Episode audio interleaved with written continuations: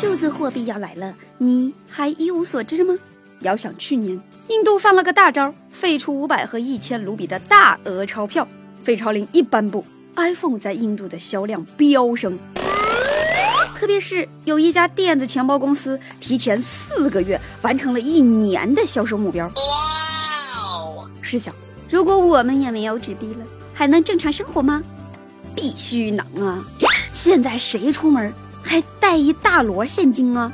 什么信用卡、支付宝、微信，有这些就够够的了，谁也拦不住我买买买。我们的央妈一看，哟，都朝这个趋势发展，我也得有点动作呀。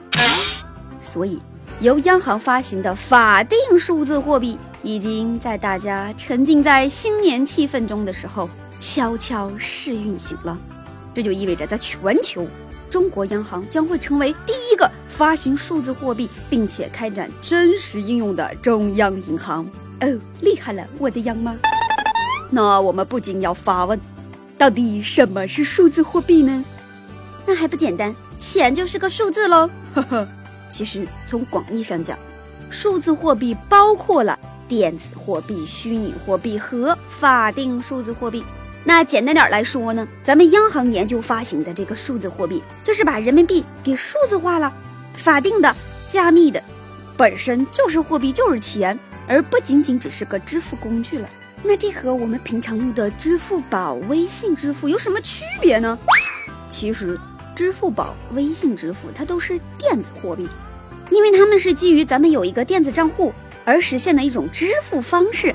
那本质上呢，只是把咱们现在的法定货币进行了一个信息化的过程，还不是严格意义上的数字货币。那这又跟 Q 币、比特币有什么不一样呢？Q 币、比特币这些都属于虚拟货币，那么它们最根本的区别就是发行者不一样。虚拟货币的发行者不是央行啊，而且你只能在一些特定的虚拟环境中流通，比如腾讯发的 Q 币，你只能用于他们的游戏和各种应用程序，你就不能直接拿来买大白菜呀。而数字货币可不一样，它是可以用于真实交易的买买买，而且只有国家发行的才是法定的。那前段时间炒得沸沸扬扬的比特币可不是法定的哟，您要是弄不明白就别玩。投资需谨慎哦。那咱们央妈开发数字货币到底有什么好处呢？首先，跟纸币相关的各种成本就没有了，说白了就是一堆数字，也不需要印刷，也不需要运输，当然也不再需要存款保险，因为不存在违约风险呢。那么支付给我们的利息也会更加便捷，分分秒秒的事儿。既然数字货币已经势不可挡。那央妈就先操办起来呗。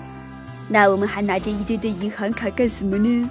说实话，我们现在的银行卡主要就是验证账户呀、密码呀、识别我们的身份呢，看看我们有没有权利操作呀之类的。但是你说技术现在这么发达，那以后肯定会被其他方式取代呀，比如指纹认证啊、人脸识别啊、电子钱包呀等等。所以。银行卡在未来的某一天可能会消失哦，那我们手里的纸币呢？会不会也消失了呢？这个嘛，一般情况下换一版纸币，可能小的国家几个月就欧了。但中国人那么多，大家手里那么多纸币，换一版差不多都得十年，更别说直接没有纸币了。再加上我们伟大的祖国地域辽阔，不是所有地方一下子都能适应得了这种环境的。所以在未来很长的一段时间里，就算有数字货币，也肯定是和纸币并存流通的。那就让我们静静的期待吧。